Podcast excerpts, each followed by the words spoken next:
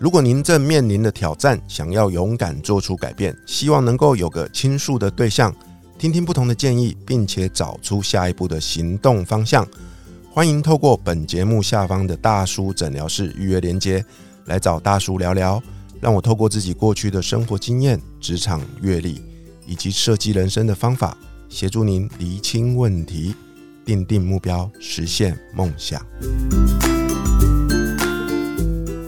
大家好，我是 V 头大叔。我是品溪，欢迎收听今晚的粉红地狱辛辣面。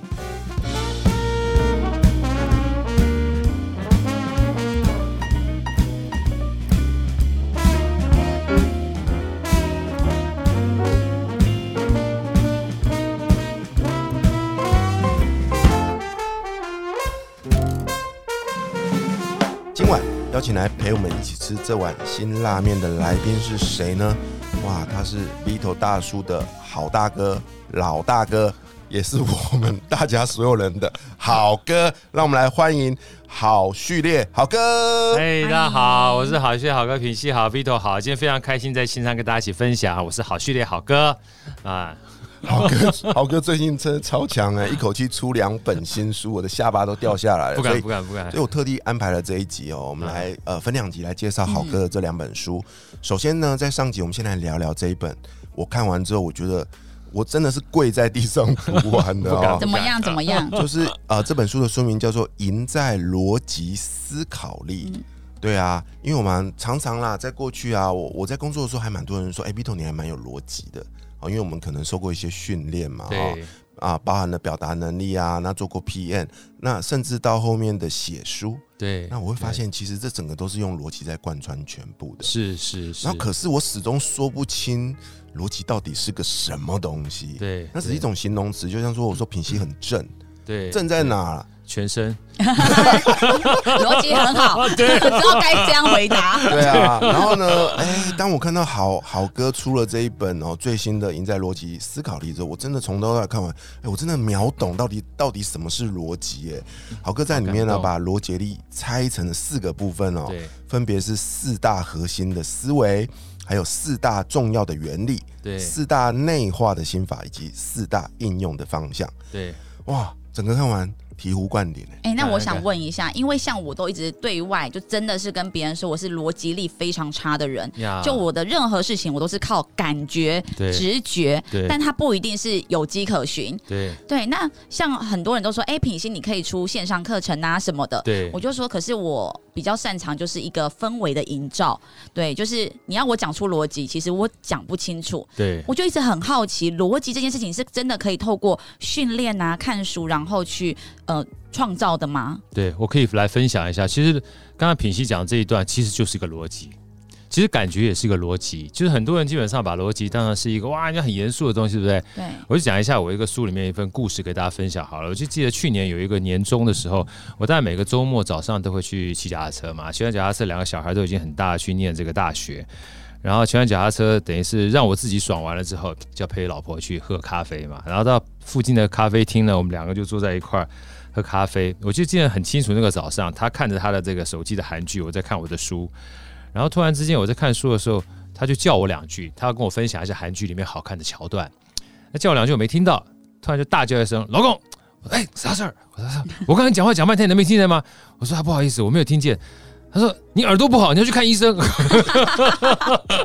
然后 我说：“哦，好。”在这个情况之下，基本上。闭嘴就是最好的逻辑，对不对？好，我就不讲不讲话了。然后过一段时间呢，我自己看书觉得一段好好好好看，我就突然说：“老婆，我刚刚讲半天，讲半天一点回应都没有。”我就大叫一声：“ 老婆，什么事？”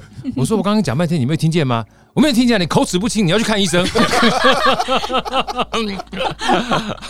后来他讲完之后，自己很开心的继续看他的这个韩剧，然后说：“哎，老婆，老婆，等一下，我把刚才我们两段话稍微还原一下，好不好？”他说：“什么什么事？你说。”我说刚才你跟我讲话的时候，我没有听到，是我耳朵有问题要去看医生。当我跟你讲话的时候，你没有听到，是我口齿不清，我嘴巴有问题要去看医生。他听完就很很很好笑，哎，对啊，怎么样？我说，所以不管是你没听到，我没听到，就是在下鄙人我我有问题，对不对？他说，对你完全正确。我每次讲完这一段的时候，我说，如果就逻辑而言的话，你可以争个输赢，争个。是非，对不对？但是重点不是这样子啊，我们就以终为始这个概念来去看的话，当我们在咖啡厅的时候，当我带我老婆去那个地方享受那个氛围的时候，我们真正的目的啊，绝对不是争个输赢啊，我们真的目的是要在乎她的感觉，让她觉得很舒服。然后呢，不管是她对。还是我对，最后一定是他对。只要你把这个目的掌握好了之后，像我后来跟他讲说，对，所以都是在下必然我的错的时候，看起来我是错了，但事实上我是对了。然后当天中午啊回去之后，就一桌的午餐，哇，很爽，就是我就赢了，对不对？所以说这就是为什么我说逻辑思考力哈，这本书是赢在逻辑思考力，在我里面特别一共有三个重点啊。虽然刚刚这个大叔 V 大叔讲了，里面有十六个很重要的细项，但是把它折成三个重点。第一个重点叫扩张边界，第二个重点叫以终为始，啊，第三个重点叫行动为王。其实我刚刚讲这段故事，其实就是以终为始的概念，就是先思考后逻辑，就思考你到底要的是什么。有时候要的东西呢，打比方说，好了，今天品析，你说你在乎感觉，你在乎这种所谓理，不是理性，而是那种感性的味道，这也是一种逻辑啊。你舒服对了就好啦。对不对？而且就算你现在这个时候跟明天这个时候不见得会一模一样啊，感觉也是个逻辑。就像我在结婚之前会送花给我老婆，那很开心啊。结婚后送花给她，她就不开心。我说为什么不开心？她说结婚前你的钱是你的钱，所以买花是你的钱。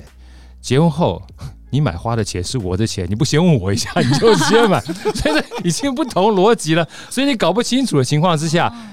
我当开玩笑，他是开玩笑聊，所以我说其实前后都不一样，年轻跟年纪大也不一样，所以有时候大家不用太执着。每次上完这堂课或是演讲完毕之后，我说执着在一定的逻辑工具上面的话，你就会丧失掉去思考以终为始的本质。嗯，没错，所以这个是好跟大家分享的。书里有一个结论，我觉得很棒，分享给大家哦。他是这样写的：逻辑工具不为输赢，思考目的才是本质。对对，我觉得。本质才真正的重要，像刚刚好哥的分享里面，我觉得爱才是本质。对，爱是本质，对不对？那争个你输我赢的，然后呢，嗯，关系就变差了。你你你到底赢到了什么？没有赢到什么啊？对。那又回到您刚刚说的，有三个非常重要的贯穿全书的一个观念哦，这个叫做呃扩张边界不局限，以终为始不忘本，行动为王不空想。对，这完全就是一种为人处事，甚至经营。企业的智慧，嗯，是啊，所以其实像刚才品析问这问题，其实我觉得是一个非常棒的问题，就是大家不用把所谓的逻辑当成一定只有理性思考，嗯，或是一加一等于二等于是逻辑。所以像我在企业内部在培训的时候，每次上到七个小时上完之后，最后我就跟他分享说，有没有发觉一件事情？好哥上完一整天七个小时的时候，你发觉所有的逻辑其实是没有逻辑的，嗯。逻辑基本上是个与时俱进的，所以才不局限嘛，所以才是一个扩张边界第一个很重要的重点。那我在这边简单跟大家分享一下，就是扩张边界啊，好，跟用两句话的话，可以跟大家感受一下什么叫扩张边界。扩张边界其实就是一个从不知道到知道的过程，从不理解到理解的过程。打比方说，好，今天我要来上品西跟 Vito 大叔的节目，那前提是我要先知道品西，我先要知道 Vito 大叔，我也知道你们有 Podcast，你们也知道好哥出了这本书。我们才有机会相遇嘛，对不对？所以如果说我从来不知道有这本书存在的话，我说哎呀，这个基本上这个好东西不要跟别人讲，我自己留在我身体就好了，不要跟不让别人知道，那就可惜啦，对不对？所以从不知道到知道的话，就是一个扩张边界。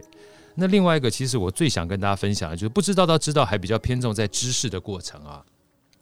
那不理解到理解就很关键了。这又又回到刚才平西开始讲的，有时候是一种感觉。嗯，我最常喜欢讲的话，就在书里面有提到，有一次。这个我从大陆回来之后，我的好朋友到我们家里面来。那时候我女儿才两三岁，呃，已经到五岁了。老大的话，老大是要五六岁，然后老二的话两三岁。然后突然在家里面呢，我那个好朋友来表现一下啊，好朋友的感觉，对着我说：“哎呀，你小女儿长得好像你哦！”他才刚讲，我女儿就大哭，你知道吧？哇，哭天抢地，害我吓坏了。我说：“林北是先告我告白啊，是是是走到这种地步吗？”我女儿哭。我好朋友尴尬，我很难过，我老婆也不知道该怎么办才好，就把小女生叫到旁边去，怎么回事啊？那人家说你像你爸不行嘛？哇，他已经哭到没有办法说话，什么啜泣，哭了半天之后，等过几分钟稍微比较平静下来的时候，干嘛那么难过嘞？嗯，他说了一句话：女生怎么可以像男生？啊，那一下你基本上就心安了。对，他的看在嫌你丑，对，嫌我丑也没关系，不要哭这么大声嘛。他不是在嫌我丑，是他有他的认知，他的认知是女生不能像男生，这没有对错，他只不过是一种看法而已。所以其实扩张边界呢，呃，某种程度上我们没有办法跟不知道的人去谈论他不知道的事。那我们也没有办法呢，针对别人的一个结论哈，你不理解他背后的想法啊，去救你的想法。比如说我当时 我很难过，或者是很气愤啊，小女孩不懂事，哭什么哭啊？爸长那么丑嘛，去跟他较真的话，那那就衰了，对不对？那不值得。所以其实扩张边界这件事情，我只是跟大家分享，有的时候呢，别人跟你说的话，也许不见得跟你的结论是一模一样的，但去认真思考一下，他也许是不知道，也许你不理解他的想法。不加故事，是要多一点体贴，然后慢一下，停一下，等一下，多问一下，就有机会了。哎，我觉得好哥这样讲啊，让我想到我最近一直让我很纠结的事情呀，就是呃，比如说像我的认知就是。员工，如果你有拿薪水，你就是应该要做到本分内的事情。对对，然后可是现在其实很多的人呢，就是可能他不一定他的能力是配得上他的薪水，或者在态度上面，可能就会觉得说，哦，就是我现在就没空啊什么的。对。然后当我的员工跟我讲这句话的时候啊，比如说我说，哎，你是不是很久没做什么事了？你本来该做的事，然后他就说，哦，我很忙，没空做。对。就没了哦。对。我我还在等他说，哦，但不好意思，我怎么样怎么样。但他只停留在那边的时候，我我脑袋我是充满困惑的，因为就我自己本身，我不会讲这种话，而且我的认知就是你。你拿人家钱怎么会不做事？然后我就去问我的朋友，而且我很爱一直到处问为什么？为什么？为什么？对，因为我就觉得我不会说这种话，为什么他会理所当然的讲出来？那直到后来，我有个朋友跟我说，他说品熙，这世界上百分之八十的人就是这么的平庸，他们就是员工心态，他们就不是老板心态，所以你不要再问为什么了。他就就是这个样子。对，然后我觉得好，那这个理由就是我可以接受。就是如果告诉我说本质就已经是这样子了，可不然我会其实我很多时候别人讲了一些让我觉得我很匪夷所思，就是你怎么会是这样的认知？对，就是我用我的逻辑，我是完全无法去理解他的。嗯，对。那像这样该怎么该怎么办？对不对？对对。品析问到了一个非常重要的关键哈，我们这样讲好了。其实包含今天我跟蜜头大叔、跟品析、跟我，我们三个人是没有雇佣关系的。嗯，对不对？我们三个人没有雇佣关系的过程当中。比如说我进来参加我们这样的一个 podcast，其实某种程度上我不是为了你们两位，嗯，我是为了我自己。这句话很重要，嗯。所以其实后来呢，我听了一次樊登啊，那个书名我有点忘记了，但是我可以介绍另外两本书给大家听。一个是奈飞就 Netflix 它的 CEO 写的《零规则》，嗯。另外一个是 Netflix 它的 CHO 就它的人力资源长写的《奈飞文化手册》，在里面呢，其实特别强调一个关键啊，就是说。以前我们在讲激励，因为我们讲是员工要激励理论嘛，对不对？都是找到什么样的方法去激励他。但是后来呢，这几年来的激励理论变有点改变了，就是因为你要激励他的话，你就必须找到工具啊。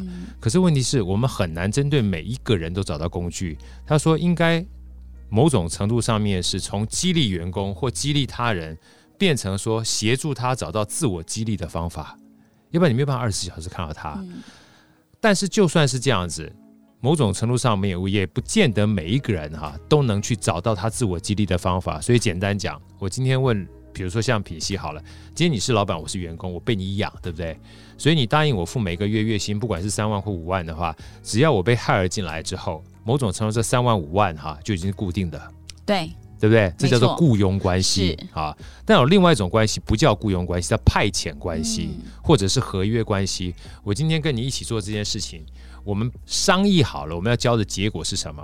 我今天可以不努力，你最差最差情况就是这次受上我的当哈，下次你就不跟我合作了。嗯，这就不叫做雇佣关系，这叫契约关系。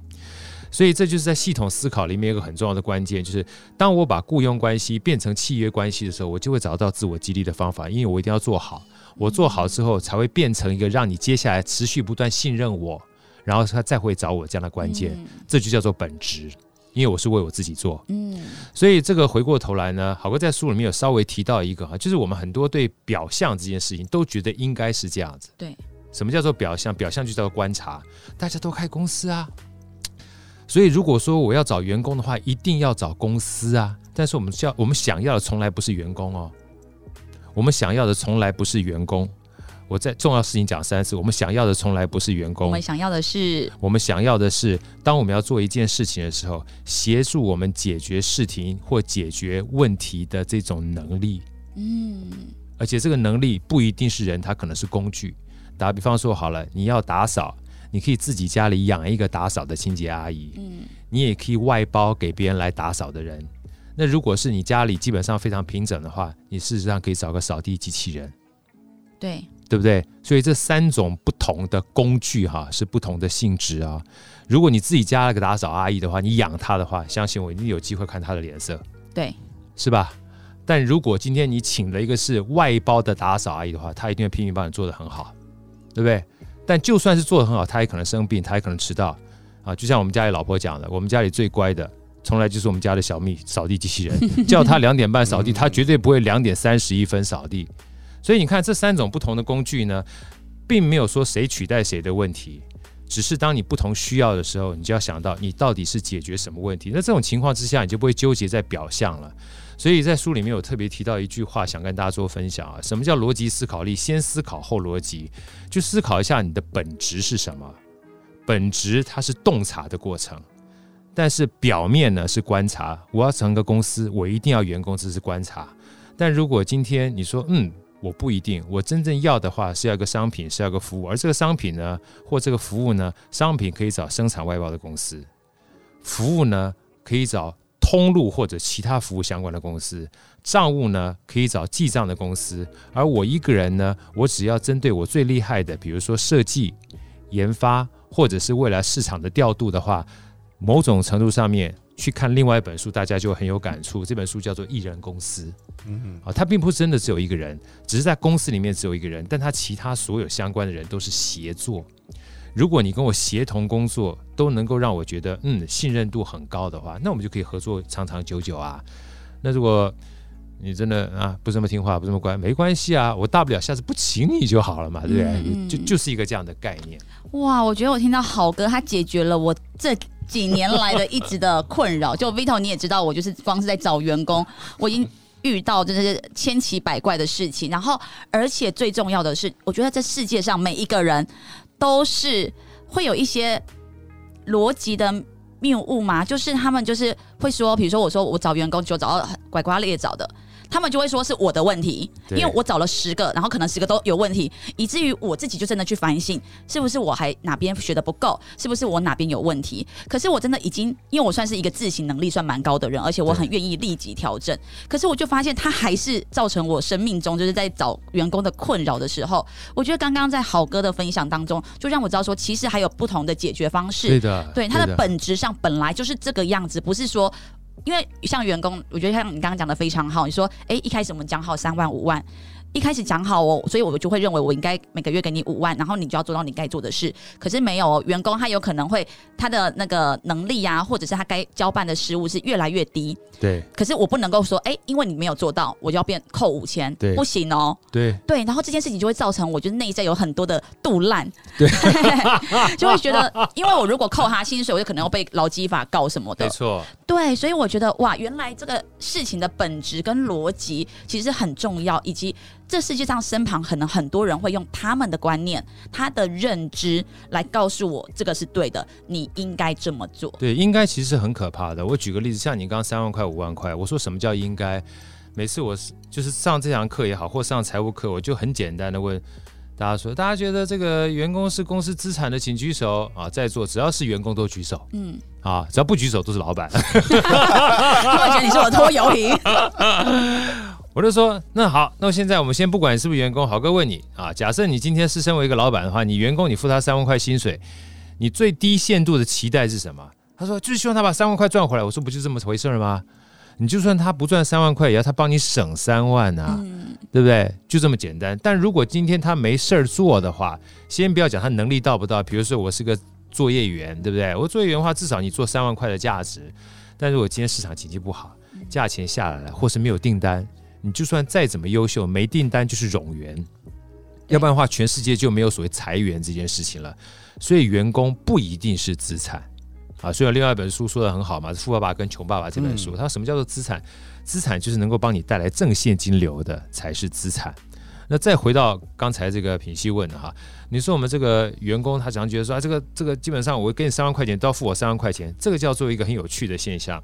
我们把员工或者是我们个人都当成是个产品的时候，如果今天你买了一颗鸡蛋，对不对？现在缺蛋嘛，对不对？你买了个鸡蛋，一单一颗蛋是十十块钱，如果今天缺蛋的话，你会买多少钱？你可能十五块钱、二十块钱都愿意买，对不对？因为这个时候物以稀为贵，品相变稀缺，就品稀嘛，对不对？品稀知道吗？对，你看你旁边，对对，极品都稀缺了。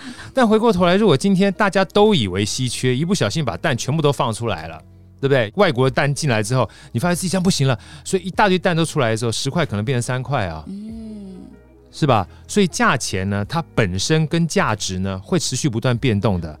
但是我竟然是一个持续的长期合约，跟他签三万块、签五万块钱，某种程度上是有很大风险的。哇！哎，刚短短的对谈，你有没有完全观察到价值一一百万？好哥最擅长的啊，就是把透过跟人家的对谈的过程中，把那些乱七八糟、毫无章法的所有的。混在一起的问题，抽丝剥茧。对，嗯，好清楚。我跟你讲，我身旁从此只要跟我接触的人，先送他一个赢在逻辑思考力，不要再用他们应该的奇怪的逻辑来套用在我身上，因为我自省能力又超强，所以我会很多人这样讲的时候，我就觉得一定是我的错。就会有这个，就会陷入在这个很痛苦的里面。好哥刚刚有提到扩张边界这件事嘛，对不对？是是。那我在本期节目的最后跟大家分享，他在书里有提到三种边界哦，对，分别是透过持续的学习，你可以增加你的知识边界，知识边界，练习这是你需要增加的，需要。然后另外一个呢，就是持续的练习可以增加你的能力边界，能力，这是我正在努力做的。那最后一个最厉害的就是持续的研习。你就可以增加你的智慧边界，这是我在好哥身上看到的。不敢不敢，所以我们期许所有的听众朋友都能够透过《赢在逻辑思考力》这本书呢，帮助自己找到一个突破边界的一个方法。那在本期节目的最后，我想邀请好哥跟我们分享您独特的人生的座右铭是什么呢？好，其实座右铭啊，就透过这一本书，我想有两句话了，我最近非常喜欢跟大家分享啊，就是。刚讲了第一个叫扩张边界嘛，第二个呢基本上是以终为始，那第三个呢其实也是座右铭，我很重要一块叫行动为王，就是很多东西你不做哈，纯粹想是没有用的，呃，所以说先行动再思考，先思考再逻辑，所以有两句话想跟大家分享，就是不做你会想一辈子。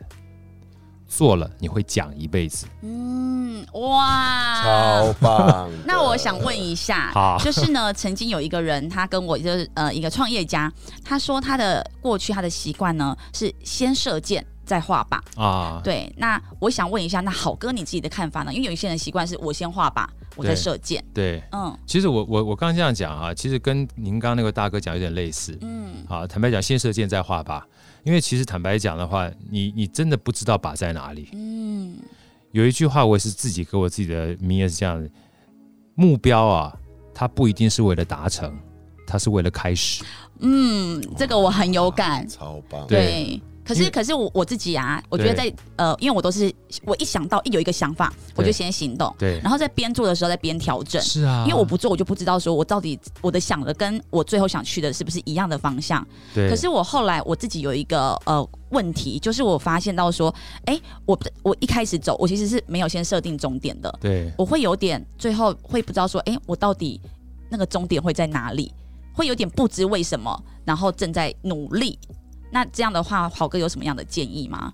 留白，一定要留白，一定要停一下。天哪，我觉得今天这个刚从百万变到千万了，因为我确实我自己现在目前人生的困顿就是。一直都没有休息，然后会紧张，因为当你觉得哎好像有点错误的时候，你只会觉得我要再做更多，再更努力。可是到现在，我已经觉得说，哎，没有一人好像已经炸到干了，已经到天花板了。对，我有点不知道到底我要走去哪边了。我好像都只是在抓取那个浮木。对，所以我最近就说，哎，我要休息半年，就真的是好好的看书，然后好好的过生活，体验生活。对，对，就是我觉得这就符合刚好哥讲的留白。对，留白的话，其实。留白不是说一定会有答案，但留白至少才会有时间思考。因为我们的逻辑思考里面有个非常直觉的东西是被我们忽略掉的，我们很容易变成自动导航。嗯，自动导航你就会埋头苦干，但留白会让自己抬头苦干。天呐，哇！好了，贝头，你我觉得你选到好歌，我真的这辈子我感谢你，这个我愿意跪下来。最后套用好歌常说的一句话：啥是逻辑？这就是逻辑呀！